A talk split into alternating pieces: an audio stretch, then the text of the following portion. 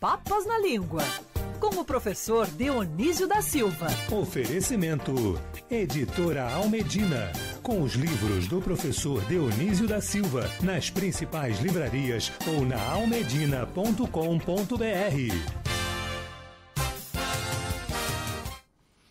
Mestre, meu mestre, Dionísio da Silva. Hoje eu pedi para a Agatha me conceder a palavra para recebê-lo, professor. Conte tudo para nós, mestre. Bom dia, professor.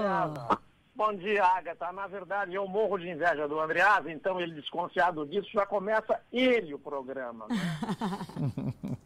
oh, Andreasa, hoje nós vamos falar do, de paladar, que tem o mesmo étimo de, palá, de palácio. É, ele tem mesmo esse mesmo étimo porque, em muitas palavras da língua portuguesa, a origem está no latim vulgar, aquele latim que era falado por marinheiros, é, escrito pelos escriturários na Península Ibérica, né, Portugal e Espanha, e não era muito apegado ao latim culto. Então, este paladar tem o mesmo étimo de, do latim, palatare, que, é uma forma de latim vulgar, porque se fosse no latim culto, com esta forma palatare seria um verbo, né? E nós temos na língua portuguesa, Andreas, essa é uma expressão maravilhosa, não é? Que a gente designa o, o céu da boca, desi, de, designa o palato, por uma expressão muito popular que eu só conheço em espanhol e em português, que é o céu da boca. Agora, por que, que é chamado céu? Porque céu, que vem do latim celum, pode ver que às vezes está escrito caelum, ou então coelum. É porque no, na origem ele, o céu era repartido, tinha até o sétimo céu, né? O sacerdote apontava para o céu e dividia em sete partes. E no chão figurava essa repartição chamado de templo. Professor, você falou em palácio né? É, é, como é que se é, o mesmo étimo, né, comum, por exemplo, palácio, paladar, como é que se desenvolveu para duas palavras tão, por exemplo, né, tão distintas? É muito distintas realmente foi o latim vulgar que fez isso, porque o nome palácio, Andreasa, para designar a residência oficial de imperadores romanos a partir então do Otávio, né? O império começa com Otávio numa daquelas, daquelas sete colinas é, de Roma é, que, que cercam, a, que, que constituem realmente a cidade, né? O palácio estava ali numa da, das mais centrais. Os palácios, né? Altas autoridades também faziam casas, palácios lá, não era só o imperador.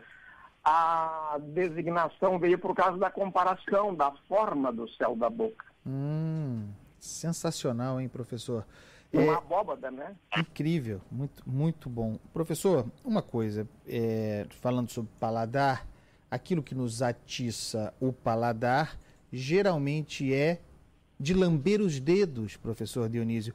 Essa expressão deliciosa, literalmente. A né? comida né? da minha avó, professor, é de lamber os dedos. Mas certeza. também tem uma variação, né? Lamber os dedos e ouve-se também muito lamber os beiços. beiços. É. É, professor, disserte.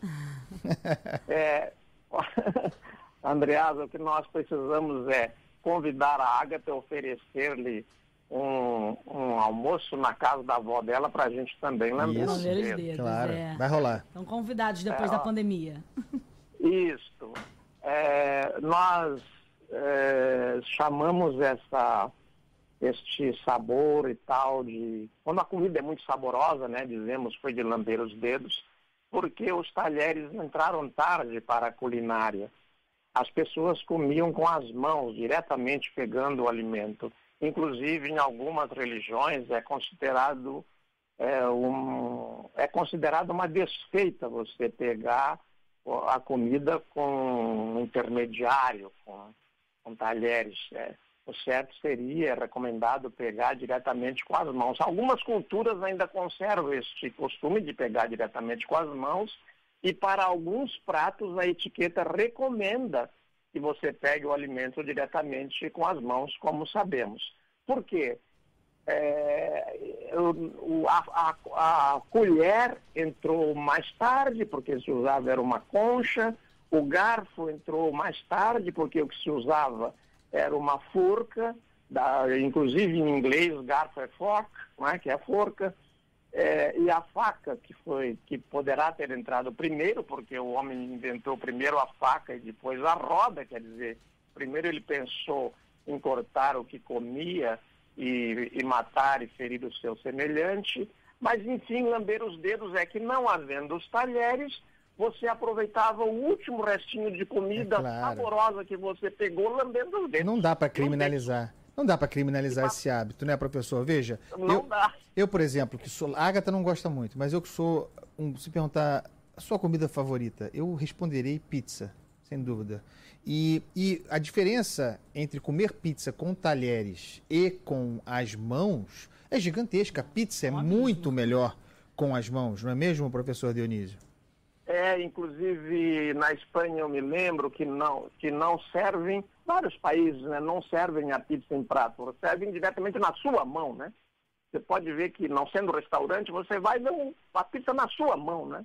É considerado melhor. Ô Andreasa, sabe que me lembrei de dizer para os ouvintes, para concluir da minha parte, é que você lambe os dedos, mas lambe os beiços também. As duas expressões, foi muito bem lembrada por você, as duas expressões são equivalentes, lamber os beijos e lamber os dedos, para dizer que estava muito bom aquele prato.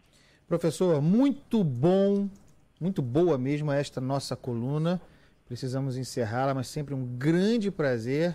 Na semana que vem tem mais. E quem quiser, encontra o professor Dionísio aqui nos nossos sites, nas nossas plataformas. Ele agora está poderoso, final de semana falando na rede. Um beijo para você, mestre. Um beijo, professor. Um beijo para vocês. É sempre uma alegria estar aqui. Até de repente.